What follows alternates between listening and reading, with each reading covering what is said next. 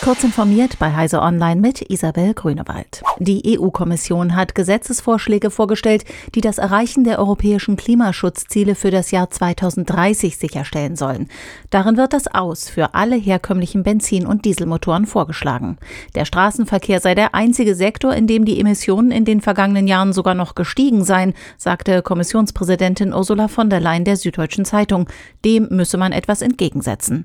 Gleichzeitig werden wir einen Sozialfonds speziell speziell für die Klimakosten aufsetzen, betonte von der Leyen. So stelle man sicher, dass Haushalte mit kleinen Einkommen einen Ausgleich bekommen. Schon seit längerem gibt es Spekulationen, dass Apple sein eigenes Akku-Pack für seine magnetische Ladetechnik plant. Nun hat der Konzern die Hardware einfach veröffentlicht. Im Apple Online Store ist sie in der Nacht zum Mittwoch aufgetaucht. Zum Preis von 110 Euro erlaubt die externe MagSafe-Batterie das kabellose Laden von iPhone 12 und 12 Mini sowie iPhone 12 Pro und Pro Max. Dazu wird das Akku-Pack einfach an die Rückseite des Smartphones gehalten. Es haftet magnetisch. Apple schaltet mit seinem MagSafe Akkupack erstmals auch eine drahtlose Reverse Charging Funktion frei.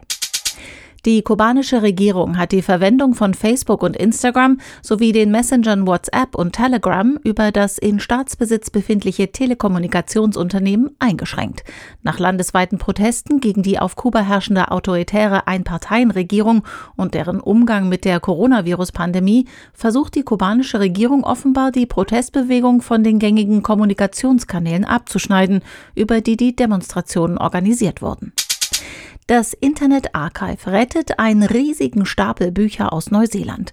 Nicht weniger als 600.000 zumeist vergriffene Bücher aus dem Bestand der neuseeländischen Nationalbibliothek werden auf den Philippinen eingescannt und anschließend in den USA eingelagert. Diese Arbeit soll etwa zwei Jahre dauern. Danach werden die digitalen Versionen der Werke, die vorwiegend aus der zweiten Hälfte der 1960er Jahre stammen, über den Open Library Service weltweit frei zugänglich sein. Diese und weitere aktuelle Nachrichten finden Sie ausführlich auf heise.de. Werbung. Wir sind der Telekommunikationsdienstleister der Bundesregierung und aller Rettungs- und Sicherheitskräfte in Deutschland. Wir betreiben die Netze des Bundes und das BOS Digitalfunknetz. Wir bieten herausfordernde Aufgaben, einen krisenfesten Job und ein familienfreundliches Umfeld mit mobilem Arbeiten und Gleitzeit. Wir sind die BDBOS. Werde Teil unserer Netze. Offene Stellen und weitere Infos findest du unter www.bdbos.de.